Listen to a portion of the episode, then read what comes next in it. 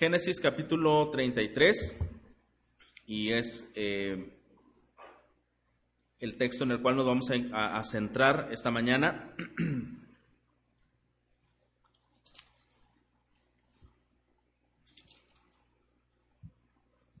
Vamos a leerlo eh, todo el capítulo, son solamente 18 versículos, es un poco más breve que los capítulos anteriores que hemos estado analizando. Y bueno, siga por favor con su vista. Dice, cuando Jacob alzó los ojos, vio que Saúl venía y 400 hombres con él. Entonces dividió a los niños entre Lea y Raquel y las dos siervas, puso a las siervas con sus hijos delante a Lea con sus hijos después y a Raquel con José en último lugar.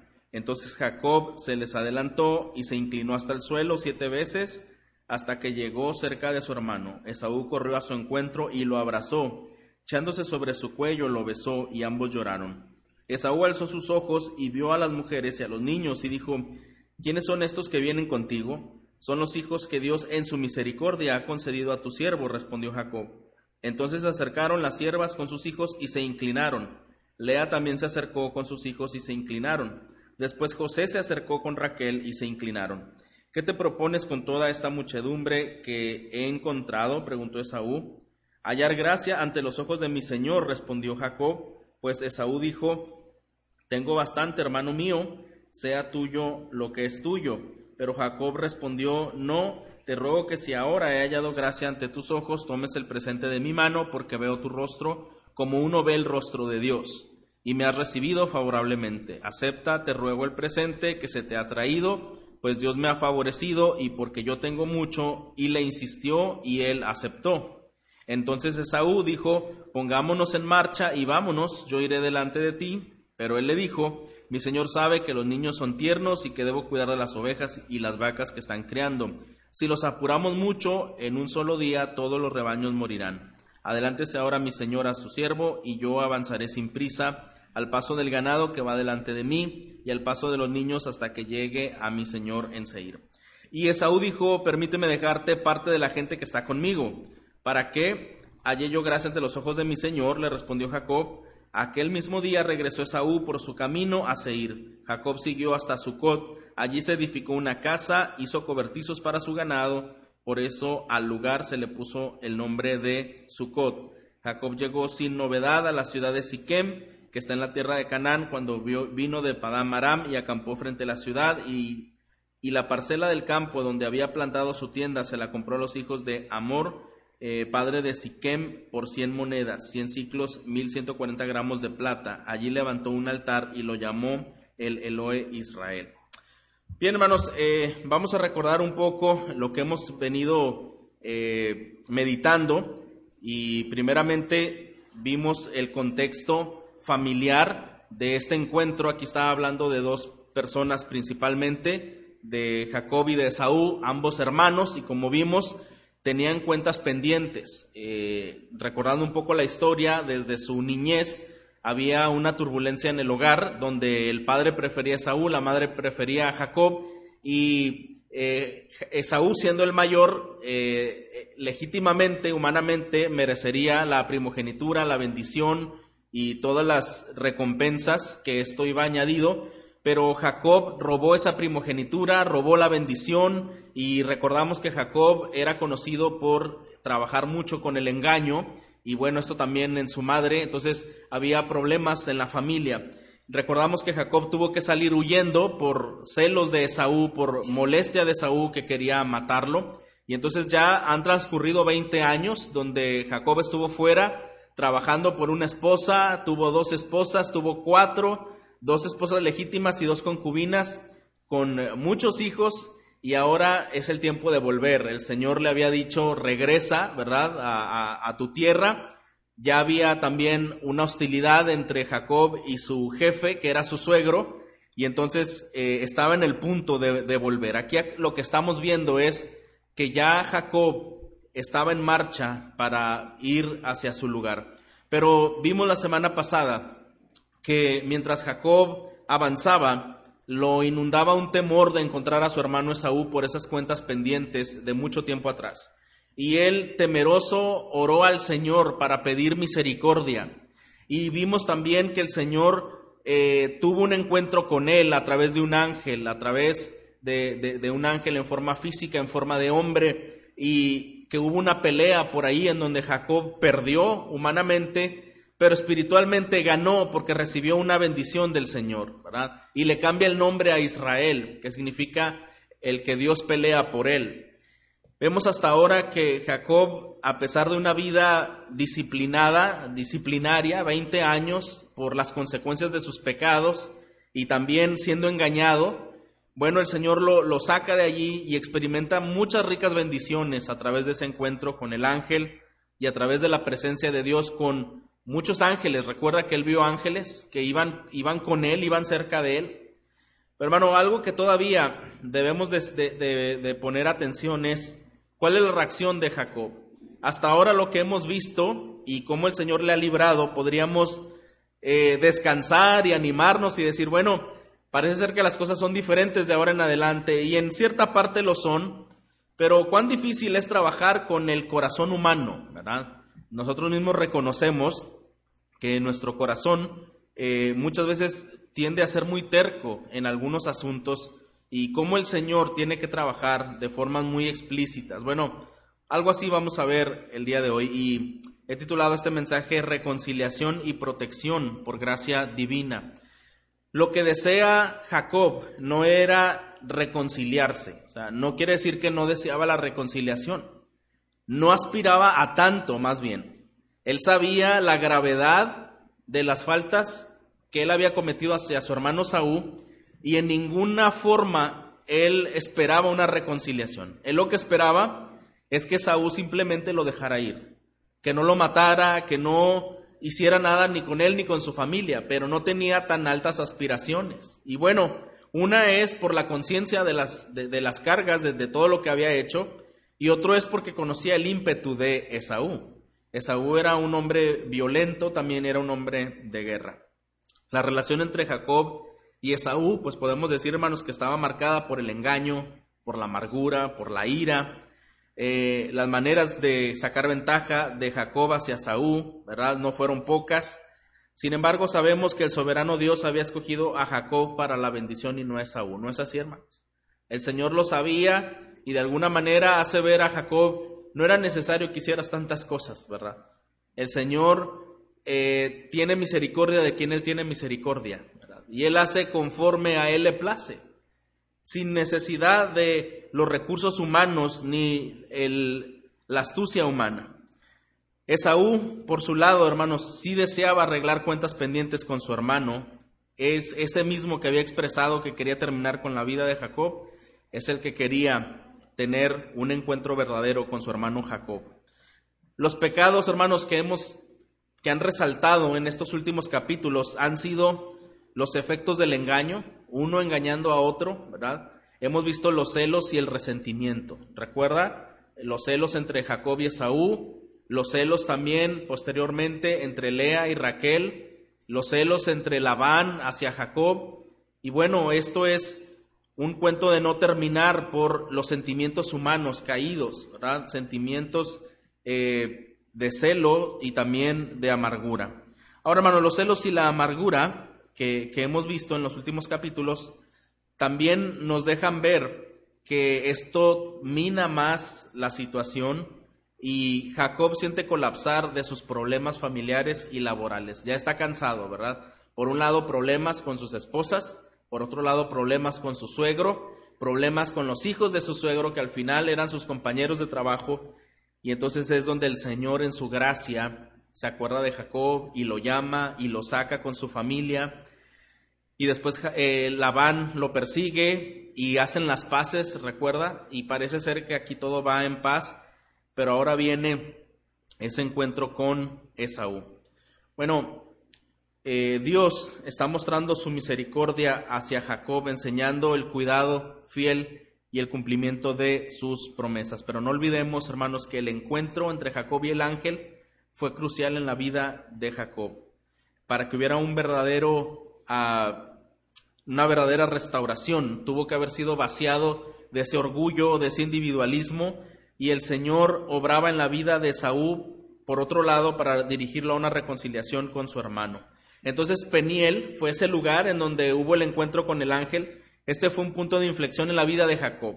Fue un tiempo cuando llegó a un nuevo nivel de experiencia con Dios. Es decir, ahí Jacob se renovó. Ese hombre que venía cansado, que venía frustrado y también con muchas situaciones de peso en su corazón, ese hombre fue renovado en Peniel. Ese hombre, ante ese encuentro con el Señor, eh, le hizo, le dio un nuevo nombre y nuevas relaciones y nuevas perspectivas en su vida. Esto es eh, digno de resaltar, hermanos, porque es lo mismo que pasa cuando nosotros vamos hacia ese encuentro con el Señor, o más bien es cuando el Señor viene a un encuentro con nosotros, ¿verdad? Y Él renueva nuestras fuerzas, Él renueva nuestro corazón. Muchas veces podemos sentirnos abrumados eh, en alguna forma, como lo hacía Jacob, pero el Señor presente allí. Eh, Jacob había luchado con el ángel, este ángel que era el ángel de Jehová, eh, Cristo preencarnado, y una lucha en la que al principio Jacob pensaba que luchaba con uno de los enviados de su hermano Saúl, pero esta batalla se puso tan intensa, tan extensa, y él se dio cuenta, desde luego, que no era un hombre, sino que era el ángel de Jehová. Y qué interesante, hermanos, eh, la semana pasada vimos que el texto nos narra que el ángel tuvo que dislocar el muslo de, Jacob, ¿verdad? Y ya lo deja eh, cojeando para siempre, esta le dejó esta marca en su vida, y algo importante sucede con los israelitas. Si vamos tantito al capítulo anterior, capítulo 32, versículo 32 eh, en adelante, 32. Por eso hasta hoy los israelitas no comen el tendón de la cadera que está en la coyuntura del muslo, porque el hombre tocó la, coyuntura del muslo de Jacob en el tendón de la cadera. Esto fue muy trascendente, el cambio que tuvo Jacob no solo en su físico, sino el cambio que hubo en su espíritu, que trascendió a una costumbre entre los israelitas, ¿verdad? Que ellos no comían esa parte eh, de los animales por respeto, por ese encuentro, como homenaje, como recordatorio a lo que había ocurrido entre ese encuentro entre el ángel y Jacob. Hermanos, y es que cuando el Señor muestra quién es y muestra su bondad y hace cambios en las personas, esto trasciende a muchas esferas, ¿verdad? Y hacia muchas personas. Esto es una bendición en verdad. Esto fue una victoria para Jacob, aunque fue derrotado físicamente, fue victorioso espiritualmente porque obtuvo la bendición que el Señor le quiso dar al darle un nombre nuevo. Bueno, también este encuentro, hermanos, ilustra la declaración del Señor Jesús cuando dijo que el que haya su vida la perderá y el que pierde su vida por causa de mí la hallará. Entonces Jacob, hermanos, antes del encuentro con Esaú, Jacob ya era otra persona. Jacob ahora era Israel, ¿verdad? Ahora era un hombre renovado en muchas formas y eh, hallando más al Señor. Recordamos, hemos, hemos seguido a Jacob en todos estos episodios y primero él hablaba el Dios de mi padre, ¿verdad? El Dios de mi abuelo, así como lejano, como no es mi Dios. Y poco a poco fue teniendo más noción de Dios, fue teniendo más eh, más fe sobre el Señor y ahora tiene ya un encuentro personal. Entonces la perspectiva de Jacob hacia Dios es completamente renovada también y él puede creer en Dios como su Dios. Sin embargo, hay un dato interesante, hermanos. Este Israel, el, el que antes era Jacob, me sorprende que si nosotros seguimos la narrativa, se sigue refiriendo algunas veces a Jacob, normalmente, mayormente más a Jacob, y algunas pocas veces a Israel. 45 veces se usa el antiguo nombre Jacob después del encuentro. 45 veces, recuerde que es Jacob el suplantador, el engañador, el tramposo, mientras que el nombre Israel. El que Dios pelea por él, solamente se utiliza 23 veces. Es decir, el doble se sigue utilizando más Jacob. Esto es contrario a los nombres renovados que vemos en la Biblia. Por ejemplo, Abraham cambió de nombre, ¿se acuerda? De Abraham a Abraham. Saulo por Pablo y Simón por Pedro. Una vez que ellos tomaron este nombre, fueron llamados así. Alguna extraña vez se les refería a su nombre antiguo solo para una referencia. Pero después de cambiar el nombre de Abraham por Abraham, Saulo por Pablo, Simón por Pedro, estos nuevos nombres fueron usados a partir de ahí con regularidad.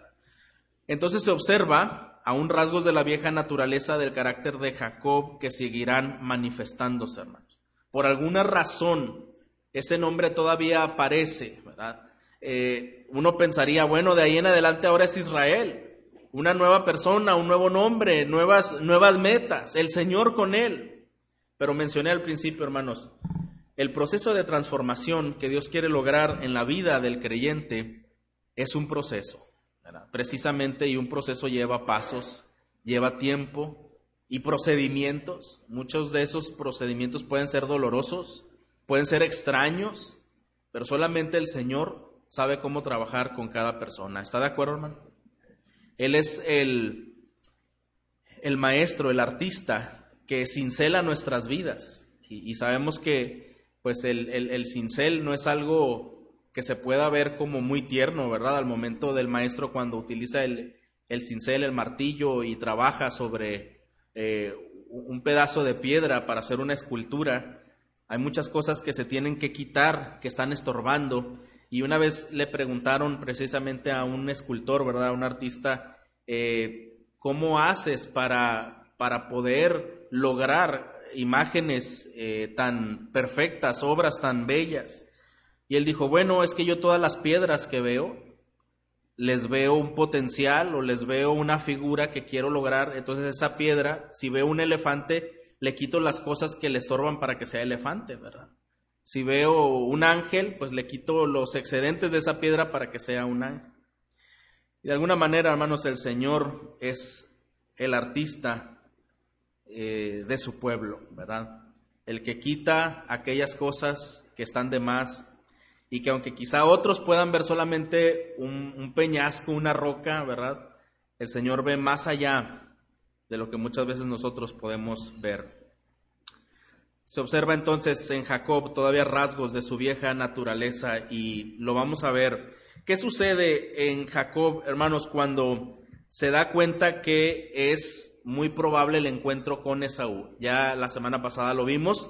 Bueno, Jacob luego comienza a idear planes. Bueno, ya sé, voy a hacer tres caravanas para que lleven regalos a mi hermano y así le van quitando poco a poco la ira. Así que cuando yo me encuentre con él, ya va a estar un poquito más suavizado de carácter. Y si se pone por ahí violento, ¿verdad? Me lo van a hacer saber y bueno, ya puedo tomar otras precauciones y debo de huir. Había hecho eh, tres dos tiendas también para que si atacaba uno, una, la otra pudiera escapar. Y justamente, hermanos, eh, nos dice este texto en el capítulo 33 que cuando él ve los ojos ve que Esaú venía con 400 hombres. Ya habían pasado eh, las tres caravanas y entonces dice que dividió a los niños, lo que dijimos la semana pasada, eh, a Lea y a Raquel los puso por un lado, a las siervas por otro, hizo en las tres secciones, primero aseguró a Raquel, después a Lea y finalmente a las concubinas. En orden de importancia de sus afectos, es como él dividió para asegurar cierta protección. Entonces, eh, estamos viendo en Jacob que se prepara para ese encuentro con Esaú. Pero hermano, vamos a, suponer un momento que usted tenga que reencontrarse con una persona con quien tiene cuentas pendientes. Probablemente pensaría usted las palabras que le va a decir, ¿no es así? Pensaría usted en la actitud adecuada para acercarse a él. Pero si usted ve en Jacob, más que pensar en los argumentos, más que pensar en el diálogo, él está pensando todo como una estrategia militar de cómo quedar vivo. Él no está esperando cómo pedirle perdón a Esaú, él no está pensando, él solamente está planeando cómo no morir ante ese encuentro con su enfurecido hermano Esaú. Y aquí está Jacob, entonces nuevamente, hermanos, inquieto con sus eh, formas de, hacer las cosas, eh, con sus recursos humanos. Y entonces vemos aquí en los versículos del 1 al 4, el encuentro entre Jacob y Esaú, en este capítulo nos va a ilustrar algo importante, nos ilustra las pruebas en la vida del creyente. Jacob, quien acaba de tener un encuentro con el ángel de Jehová, ahora tiene que encontrarse con su hermano Saúl, con quien tenía muchas cuentas pendientes. Como sabemos, el profundo temor que tenía Jacob de ese encuentro, una noche experimentó una gran bendición con la presencia del ángel de Jehová y ahora estaba expectante a una posible y violenta batalla con su hermano, dos extremos, ¿verdad? Nos dice la Biblia en Proverbios 29:5 que el temor pondrá lazo, mas el que confía en Jehová será exaltado. Hay un autor que él dice esto. Dice que la vida de los creyentes, en la vida de los creyentes existe el mismo patrón que la vida de Jacob. Hay un tiempo de bendición espiritual, inmediatamente seguido después por una gran prueba de fe. Entonces, Jacob, quien tuvo un encuentro tan eh, emotivo, tan bendecido con el ángel, tan renovador, ahora está temeroso a que va a tener una prueba muy grande en su vida, que es una batalla en donde puede morir. Bueno, hermanos, esto lo vemos Moisés. Vamos a recordar, vamos a poner dos ejemplos. Moisés, cuando tuvo aquella experiencia maravillosa con Dios en el monte Sinaí, cuando le fueron dadas las tablas de la ley, y poco tiempo después, cuando regresa, ¿qué ve él? La apostasía del becerro de oro en el pueblo rebelde. ¿Se acuerda? Después de una gran bendición, experimenta una profunda decepción. Bien, bien extremo las experiencias, bien extremas. Y recordemos el mismo Señor Jesucristo, hermanos, cuando fue transfigurado en el monte, ahí recibió un anticipo de la gloria del reino mesiánico, pero pocos días después tuvo que ascender al Gólgota para pasar por la más profunda experiencia en la vida que cualquier persona puede vivir.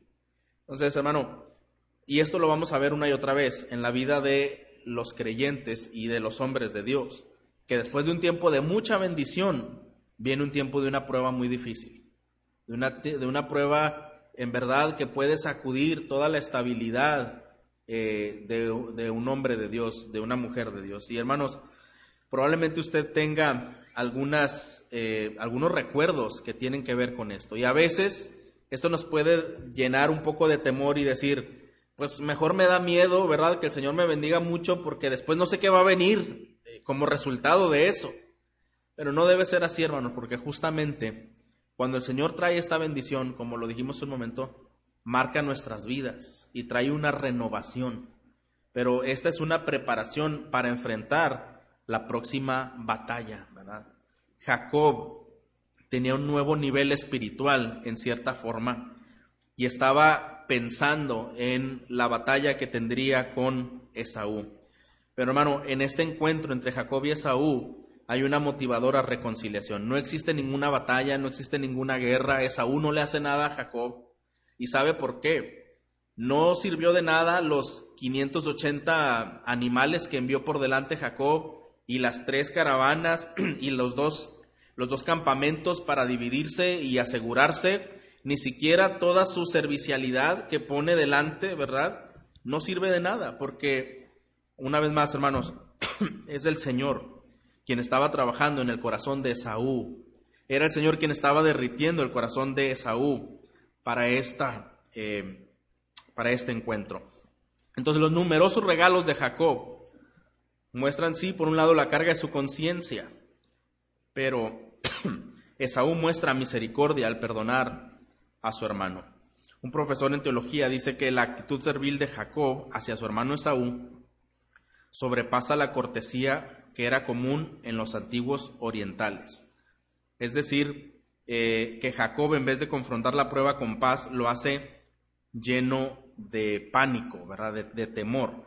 Vamos a ver ahí, por favor, en nuestras Biblias, capítulo 3. Dice entonces Jacob se les adelantó y se inclinó hasta el suelo siete veces hasta que llegó cerca de su hermano. Y Esaú se corrió a su encuentro y lo abrazó. Y echándose sobre su cuello, lo besó. Y ambos lloraron. Esaú alzó sus ojos y vio a las mujeres y a los niños y dijo, ¿quiénes son estos que vienen contigo? La actitud de Esaú en ningún momento está mostrando represalias, confrontación y mucho menos violencia, ¿verdad?, hacia, hacia Jacob. Mientras Jacob saludó a Esaú, hermanos, como un siervo, ¿verdad?, haciéndole reverencia, inclinándose hacia él, hablándole con los términos mi Señor, mientras Jacob hace todos estos, dice, mientras Jacob saluda a Esaú como un siervo a su Señor, ¿sabe cómo saluda Esaú a Jacob? Esaú saluda a Jacob como un hermano, como un hermano a quien perdonar, como un hermano a quien abrazar, como un hermano a quien no ha visto después de un largo tiempo. Así fue Esaú.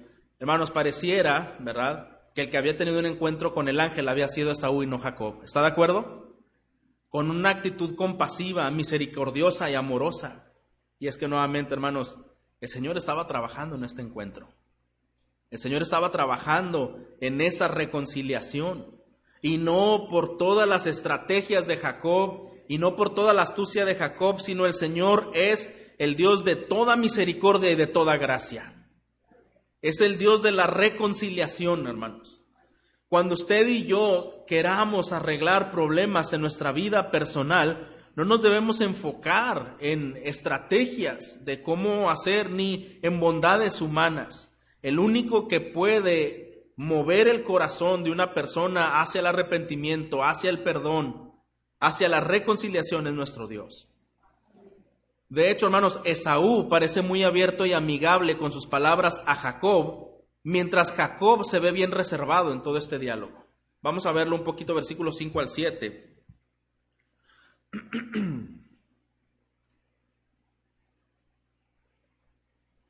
Versículo 5. Esaú alzó sus ojos y vio a las mujeres, a los niños dijo, ¿quiénes son esos que vienen contigo? Son los hijos que Dios en su misericordia ha concedido a tu siervo, respondió Jacob. Entonces se acercaron las siervas con sus hijos y se inclinaron. Lea también se acercó con sus hijos, se inclinaron. Después José se acercó con Raquel y se inclinaron.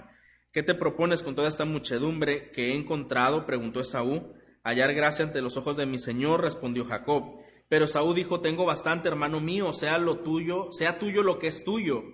Pero Jacob respondió, no, te ruego que si ahora he hallado gracia ante tus ojos, tomes el presente de mi mano, porque veo tu rostro como uno ve el rostro de Dios y me ha recibido favorablemente. Eh, Jacob, eh, muy preocupado porque Saúl recibiera todos estos regalos, ¿verdad? Y a Saúl le decía, no es necesario, lo tuyo es tuyo, ¿verdad? Tú y yo somos hermanos, no necesitamos este tipo de cosas de por medio. Pero Jacob es desconfiado, ¿verdad? Él prefiere asegurar que ha sido perdonado a través de la aceptación de todos estos regalos. Entonces lo ocurrido en aquel encuentro, hermanos, fue algo ocurrido por Dios. La reconciliación de aquellos hermanos fue la obra de la gracia de aquel que es el gran reconciliador. Y es algo, hermanos, que debemos poner en lente, debemos de tener como perspectiva en esta narración el Dios que es el gran reconciliador. Si pudiéramos eh, transformar el título, que obviamente es reconciliación y protección divina, ¿verdad? El gran reconciliador. Yo estoy seguro, hermanos, que, que muchos de nosotros tendríamos quizá que arreglar algunas cuentas que tenemos pendientes con nuestros cercanos. ¿No es así, hermanos? A lo mejor con su esposa, con su esposo, con sus hijos, con sus padres, con algún hermano, con alguna persona cercana, algún compañero de trabajo, eh, en un ambiente que el Señor eh, promueva hacia la reconciliación, nosotros debemos estar dispuestos para reconciliar. ¿Está de acuerdo, hermano? Si el Señor mueve hacia la reconciliación, nosotros debemos estar dispuestos a la reconciliación. Si una persona no quiere reconciliar, hermano, usted debe estar listo y en su corazón debe perdonarlo. Muchas veces pensamos, yo no puedo perdonar a una persona que no me ha pedido perdón, pero hermano, ¿sabe una cosa? El perdón es una decisión y, esa, y ese potencial de perdonar es un don que viene de Dios. Entonces usted y yo no solo podemos, debemos perdonar a quien quizá nunca le pida perdón. Porque la reconciliación, hermanos, que tenemos nosotros con Dios por medio de Jesucristo, nos permite reconciliarnos con los demás y nos permite estar en paz con los demás. Esaú preguntó sobre esos 580 animales que le habían precedido a las personas que habían ido. Jacob responde, son un regalo, tómalo. Eh, Esaú lo rechaza al principio, pero hay algo que Jacob dice importante y le dice, es que al ver tu rostro estoy viendo como el rostro de Dios. Bueno, dos cosas. Eh, investigando un poquito este texto, hay dos posturas. Si alguien dice que era tanta la exageración de Jacob de querer ganar ese favor con Esaú, que habla de una manera, este, pues un poquito dramática, ¿verdad? O exagerada. Pero me parece más esta otra postura que dice que esto significa que quería decir que había visto un reflejo del favor divino hacia él en la amistad de Esaú. Es decir, al verte a ti, hermano, estoy viendo un regalo de Dios, ¿verdad? Al permitirme esta reconciliación, porque recordemos una cosa, Jacob no aspiraba a reconciliarse, ¿recuerda? Él solamente quería continuar vivo, ¿verdad? Pero el Señor, hermanos, otra vez, dio más allá de lo que él pudiera anhelar. Dio más allá de lo que él pudiera anhelar y mucho más allá de las estrategias que él pudiera tener. Esaú eh, decide acompañar a Jacob y proporcionarle eh, protección. Acuérdese que Esaú llevaba 400 hombres y le dice, déjame acompañarte, que mis hombres te acompañen o algunos de mis hombres te acompañen en este viaje para brindar protección. Vemos, hermano, nuevamente eh, Esaú amando a su hermano menor. Y hermanos, parte de lo que es el amor, ¿verdad? Es pasar por alto las ofensas. Uno esperaría que en este diálogo sí por lo menos hubiera, se hubiera tocado el tema. Mira, eh, Jacob, tú hiciste esto y esto y esto, pero pues ya, te perdono de las cosas. Pero qué interesante, hermanos, que Esaú no menciona nada. ¿Está de acuerdo? Él había pasado por alto todas las ofensas de parte de Jacob en este encuentro. Y hermanos, es precisamente que la reconciliación tiene como objetivo pasar por alto todos los daños anteriores.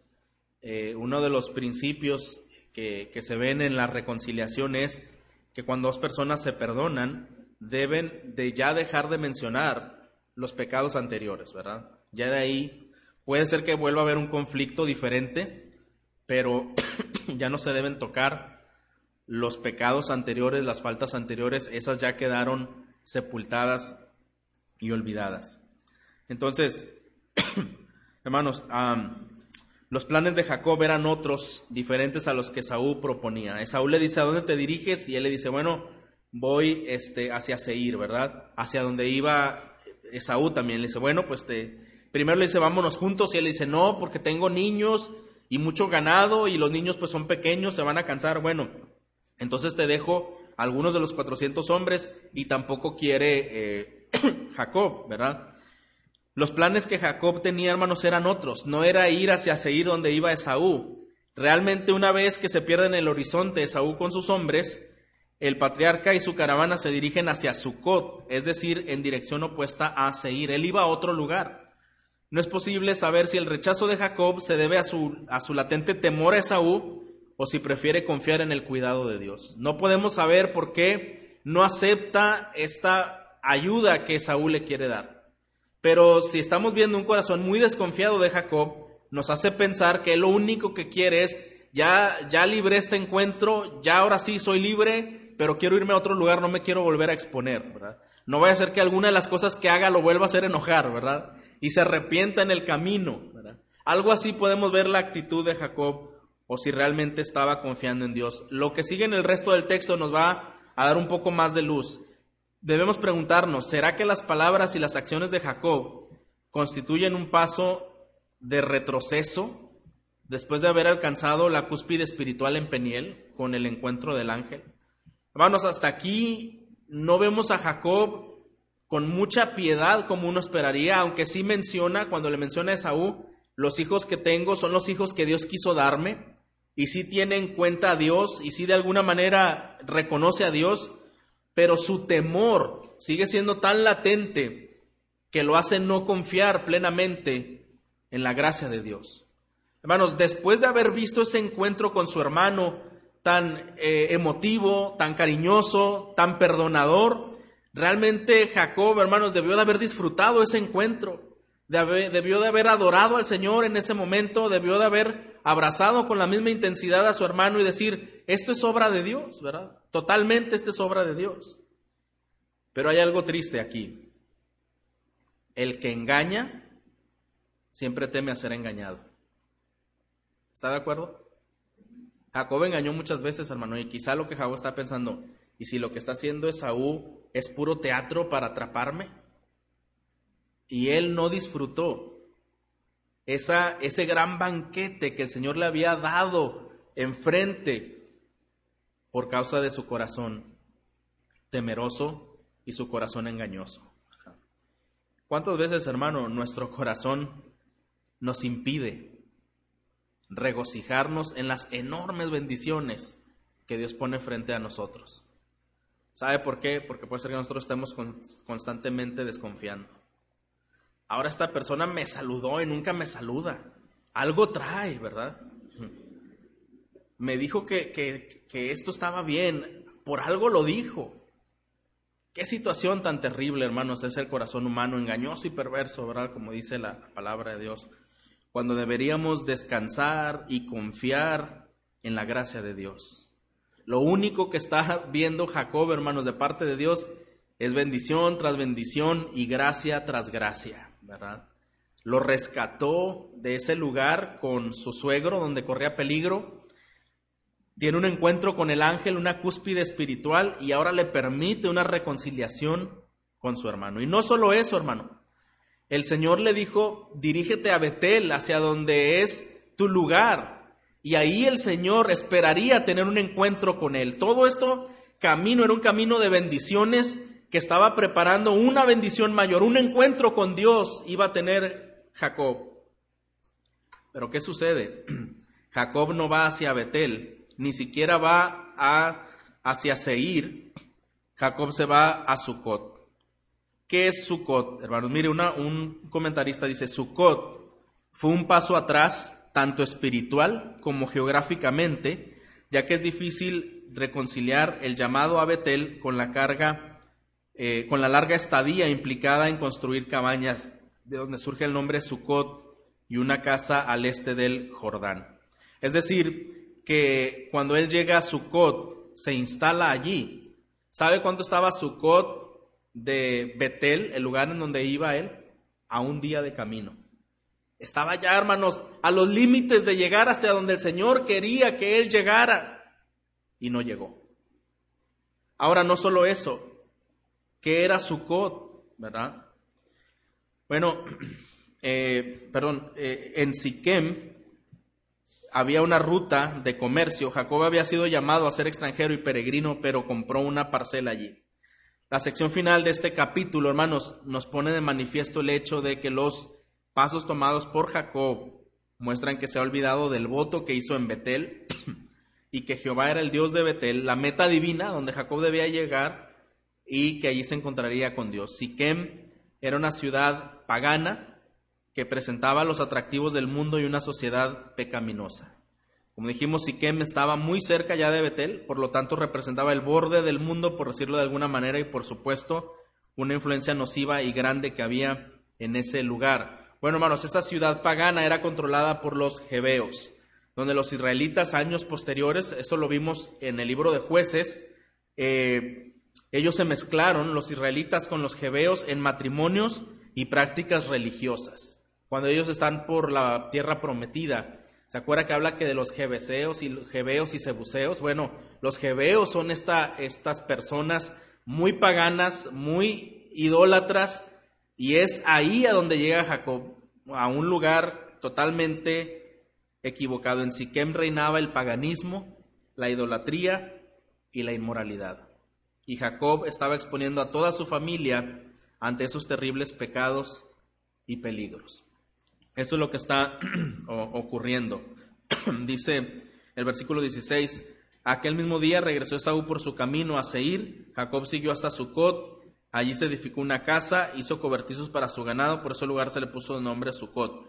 Luego, versículo 18, Jacob llegó sin novedad a la ciudad de Siquem, que es esta ciudad que acabamos de decir, que está en la tierra de Canaán, cuando vino de Padam Aram, es la que estaba a un día de distancia de Betel, y acampó frente a la ciudad, y la parcela de campo donde había plantado su tienda, se la compró a los hijos de Jamor, padre de los de Siquem, por cien monedas eh, y tanto eh, ciclos, gramos de plata. Allí levantó un altar y lo llamó el Eloe Israel. Bueno, hasta este momento, hermanos, Jacob piensa que está haciendo bien las cosas. Él hace un altar, él le pone nombre espiritual a las cosas que acaba de hacer y dice, bueno, yo reconozco Y hasta cierto punto sí había una identidad espiritual, por supuesto, y sí reconocía a Dios como Dios, pero la obediencia, hermanos, había quedado a medias. Estaba a unos cuantos pasos de llegar hasta la cúspide donde el Señor lo quería llevar. Hermanos, la Biblia nos enseña en este relato que solo en la presencia de Dios podemos recibir victoria e identidad. Jacob recibió victoria espiritual y un nuevo nombre, el nombre de Israel. Ya no más engañador. Quiero que seas el que Dios pelea por ti. Por tanto, en todas tus luchas no necesitas engañar. Yo voy a pelear por ti. Es lo que el Señor le está diciendo. Pero Jacob está volviendo a utilizar sus estrategias. Este texto, hermano, nos enseña que la reconciliación con nuestros semejantes es posible solo por su gracia. ¿Está de acuerdo? Es solo por gracia, pues el Señor es el único, como hemos dicho, que puede mover el corazón de las personas. No fueron los regalos de Jacob, tampoco sus honores y su servicio, solo fue el Señor quien derritió el corazón de Saúl para poderlo perdonar. Fue el Señor el que hizo toda la obra para poder perdonar a Jacob. Aprendemos que el creyente está expuesto a bendiciones y a pruebas, y muchas veces una seguida de la otra, ¿verdad? También hemos visto que, a pesar de la fidelidad de Dios, no es garantía de que las vidas de los creyentes sea libre de faltas. Necesitamos revisar que estemos caminando con firmeza, hermanos, hacia donde Dios nos quiere llevar y no quedarnos a medias varados en el camino. Debemos revisar que sí estamos dando pasos contundentes hacia donde el Señor nos ha llamado. Este es un llamado a la firmeza espiritual, a no claudicar, a no confiar demasiado en nuestras expectativas y en nuestras estrategias y ver al Señor moviendo todas las cosas cuando hay un ascenso en el trabajo, cuando hay una bendición en la familia, cuando hay algo, no es gracias a mi inteligencia, ¿verdad? Gracias a mi astucia. Es la gracia del Señor, hermano, contigo. Es el Señor mostrándose en nosotros. Es un llamado a levantar nuestra mirada hacia aquel que ha hecho posible la reconciliación entre nosotros y Dios por medio de nuestro Señor Jesucristo, por su vida, por su muerte y su resurrección. Hermano, la reconciliación entre nosotros y Dios no se puede lograr mediante nuestras buenas obras, ni siquiera nuestros actos de religiosidad, únicamente es por la obra de Cristo. Así como no sirvió para nada todas las estrategias de Jacob para la reconciliación con su hermano Esaú, no sirve de nada lo que un hombre haga para impresionar a Dios. Si Dios al día de hoy te ha llamado, te ha buscado, te ha perdonado, no es por nada que nosotros pudiéramos impresionar, es un acto de su gracia, libre y soberana, hermanos.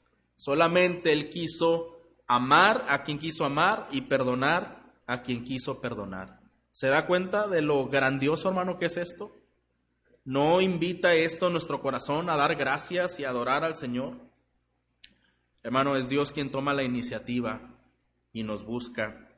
Y en el encuentro muestra su gracia en nuestras vidas para que nosotros podamos entregarnos a Él. Esta mañana, hermanos, hemos visto que Dios, el gran reconciliador y el gran protector, sigue trabajando en la vida de sus hijos por su gracia. Y ese Dios de Jacob, hermanos, es tu Dios y es mi Dios. Y quizá podamos ver muchos paralelismos con nuestra vida en este relato. Yo no sé si usted tenga cuentas pendientes con alguna persona, pero usted sí lo sabe. Yo no sé si el Señor le ha dado un nuevo propósito y un nuevo nombre y una nueva vida en él, pero usted todavía está luchando con cosas en su corazón que no le permite avanzar en su vida espiritual. Eso usted lo sabe y el Señor lo sabe. Y no sabemos si usted ha avanzado y ha visto muchas bendiciones, pero esos, eh, esa prisión del corazón de sentimientos nocivos le impiden regocijarse como debería hacerlo. Pero lo que es cierto, hermanos, es que el Señor, a través de su palabra, quiere invitarnos a reconsiderar cómo está nuestra comunión con Él, nuestra comunión con Dios, cómo está nuestra comunión con nuestros semejantes. Y si usted tiene cuentas pendientes con alguna persona, ¿por qué no comienza usted a orar para esa reconciliación? No pensando, lo primero que voy a hacer si, si, veo a esta persona, voy a hacer esto, y después esto, y después esto. Ponlo en manos de Dios. Comienza a orar que el Señor derrita el corazón de esa persona y que tú estés humillado para pedir perdón. No para reprochar, no para echar en cara, para pedir perdón, ¿verdad? Por otro lado, hermano, si el Señor ha hecho posible la reconciliación entre nosotros y Dios, Él puede reconciliar, reconciliarnos unos a otros. ¿Está de acuerdo? Fue el Señor Jesucristo eh, el medio que Dios usó para reconciliarnos. ¿Qué nos dice la Biblia, hermanos, de nuestra condición? Que somos polvo, que somos pecadores, que no hay ni un bueno, ni siquiera uno entre todos nosotros, pero nos dice que Dios muestra su amor para con nosotros en que siendo aún pecadores, Cristo murió por nosotros. No por lo bueno, no por lo que hayamos hecho, simplemente Él muestra su amor en que siendo un pecadores, Cristo murió por nosotros. Y esta es la reconciliación, hermano, que tenemos delante de Dios. Y si hay alguna persona aquí que no se ha reconciliado con Dios, es decir, sigue viviendo para sus propios fines, no tiene en cuenta a Dios, eh, sigue pecando de una manera deliberada, pues hay una enemistad entre usted y Dios.